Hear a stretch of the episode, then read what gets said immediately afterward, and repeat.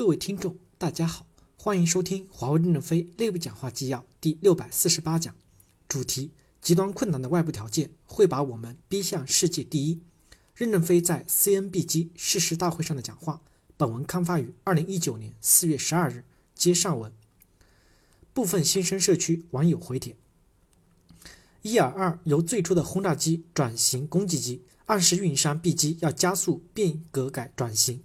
伊尔二本意是作为单座的战斗轰斗战斗的轰炸机，但初期在和德国作战时表现不如理想，因为对于其较大的体型来说，发动机功率不足，令本机飞行性能不足以来跟德国的 Bf 幺零九格斗战。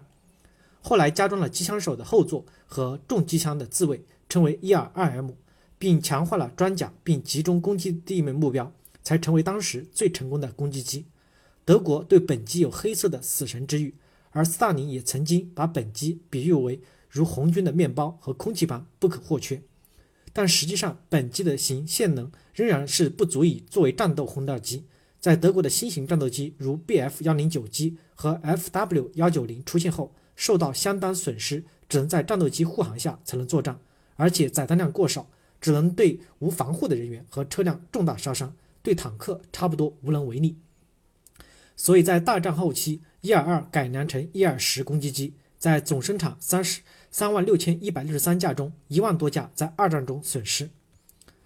用伊尔战机来比喻厚重的运营商 B 级组织很贴切，但同时也寓意不主动变革的伊尔战机并不能安全返航。有讲话思考的几个问题：一对不成熟的产品商业模式怎么办？以现在的组织流程和管理，这些新事物怕是要死掉了。旧的萎缩，新的不来，就凋敝了。改革是空谈的。二，CNBG 的困惑在于长期期待、长期待在舒适区，不思进取，不思改革。最主要的是，我们还把运营商忽悠学了，成了废人。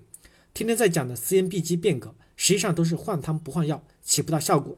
最终的结果都是减员、减产品、减团队，这跟贸易战关系不太大。所以誓师会就是喊喊口号给上面看的。三。代表处是作战中心，从管理的角度来看没有问题，关键是你给代表处配置怎么样的能力。不机智的作战中心将不可避免地导致局部作战失利。说实话，放权到听得见炮声的地方说了很多年了，其实一直没有真正的落地。一线有决策权是好事，更重要的是后方要保证对前方决策的支持和弹药的支援，不然只会因补给不到位而败亡。CNBG 的未来很大程度决定于我们的主要客户群在未来的 ICT 生产生态系统中的地位。在网络极简、云计算、大数据和 AI、AR、VR 等新的浪潮攻击下，我们是否能够帮助我们主要的客户群获得新的价值增长点，培育出新的市场和用户群？我们的组织与流程变革是否有足够的灵活度来支撑这些新业务的挑战和考验？地缘政治的影响是我们的局部市场，我们也许不能左右多少。正确的业务战略规划。也许才是 CNBG 的命门与血脉。战时的状态，最先死的都是冲击在一线的作战部队、地区部的大佬和机关大佬。有谁会先上阵杀敌的？喊口号是没用的，不是所有的市场都有仗可打的。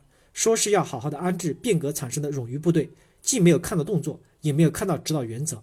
要是最后 CNBG 只剩下一堆高级的大佬，谁还会为客户服务呢？如何争霸？唯有变化。非常的赞同极简。我们也有秒级的工具和平台，如何生成？这里有几个想法：一、变革要选好试验田，要给予试验田充分的授权和能力支持。变革是个体系工作，包括业务流的梳理、组织流的梳理和流程体系的梳理。结合过去的经验，强烈建议这个变革能够是产品、销售、流程、IT 的协同改革。因此，在试验田里面授权要充分，要相应的作战需求，打破责任边界，机关不要管理。只提供支持和能力，而且是范弗里特的支持和能力。二、改革的目标就是提升生产力，而且组织改革的前提也是生产力的提升。而生产力的提升要从我们的业务流到数据化到信息化，作业流程流程的梳理、精简和可视化是进一步生产力提高的关键。三、能力的做能力的建设在作战平台上，这样才能最终解决授权的问题。